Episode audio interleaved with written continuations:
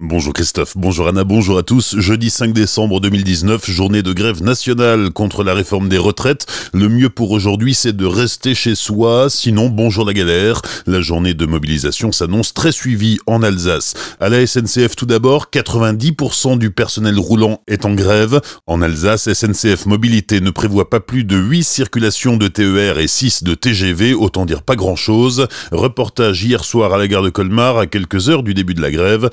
Usagers ne sont pas vraiment pour cette grève qui aura une incidence sur leur déplacement. Maëlle, étudiante, n'aura pas cours aujourd'hui mais doit quand même utiliser les transports, ce qui l'inquiète. Très embêtante, vraiment. C'est juste de rien prévoir quand il y a la grève en fait, parce que clairement ça empêche tout. Je pense pas qu'elle va changer grand chose. Il y en a souvent des grèves, ça fait rarement avancer les choses. Ou alors il faut beaucoup de grèves pendant longtemps. Même son de cloche, du côté de Céline, fonctionnaire, elle a dû s'organiser en prévision. Professionnellement, pour moi, ça va être compliqué parce que je suis amenée à me déplacer transport en commun à cause pas mal de réunions. Oui, oui, j'ai géré mon agenda et euh, je vais utiliser la voiture. Enfin, Henri, viticulteur, va devoir se lever à l'aube pour quand même prendre le train, ce qui ne manque pas de l'énerver. J'ai un train à 6h18 du matin pour venir, j'en ai un pour rentrer à 18h30. Je crains que ça ne s'arrête pas demain soir, c'est-à-dire euh, que certains vont prolonger et donc bah, ça va faire euh, mal au pays, ça va faire mal aux commerçants, ça va faire mal à ceux qui vont travailler. La SNCF invite dans la limite du possible ceux qui le peuvent à reporter leur déplacement. Les agents seront présents dans les gares toute la journée afin d'informer les voyageurs qui n'ont pas le choix. Pour pallier au manque de trains des cars de substitution sont mis en place et assurent des liaisons entre les principales villes de la région.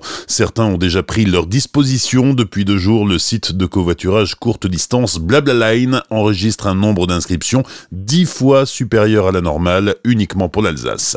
Au niveau des bus, à Célestat, ça devrait circuler normalement aujourd'hui sur le réseau TIS. Circulation normale également sur le réseau Trace à Colmar. La grève, c'est aussi dans les écoles. Des dizaines d'écoles publiques de l'Académie de Strasbourg resteront porte close aujourd'hui. En revanche, un service minimum d'accueil des enfants est assuré en général, sauf dans une trentaine d'écoles publiques du Bas-Rhin. Sur les 48 écoles de la circonscription de Célestat, 3 sur 4 sont touchées par la grève. Un service minimum d'accueil est assuré dans 41 d'entre elles. Grève dans les hôpitaux pour dénoncer le manque d'effectifs, grève aussi dans les commissariats de police où un service minimum est assuré pour traiter les urgences reçues au 17. Les avocats sont en grève et d'importantes perturbations sont aussi à prévoir dans les transports routiers. Aujourd'hui, trois grandes manifestations intersyndicales sont organisées en Alsace, à Strasbourg, Colmar et Mulhouse. À Colmar, dès 9h ce matin, la CGT organise un rassemblement devant l'hôpital Pasteur. À Strasbourg, le rassemblement est prévu à 13h30, place de la Bourse. Il sera suivi d'un défilé à 15h et d'un meeting, place de la République. Enfin, à Mulhouse aussi, le rendez-vous est fixé à 13h30, place de la Bourse également. Dans le reste de l'actualité, le ministre de l'Intérieur annonce la création d'un office national de lutte contre la haine, conséquence de l'énième profanation de 107 tombes juives au cimetière de Westhofen avant-hier. Christophe Castaner était sur place hier.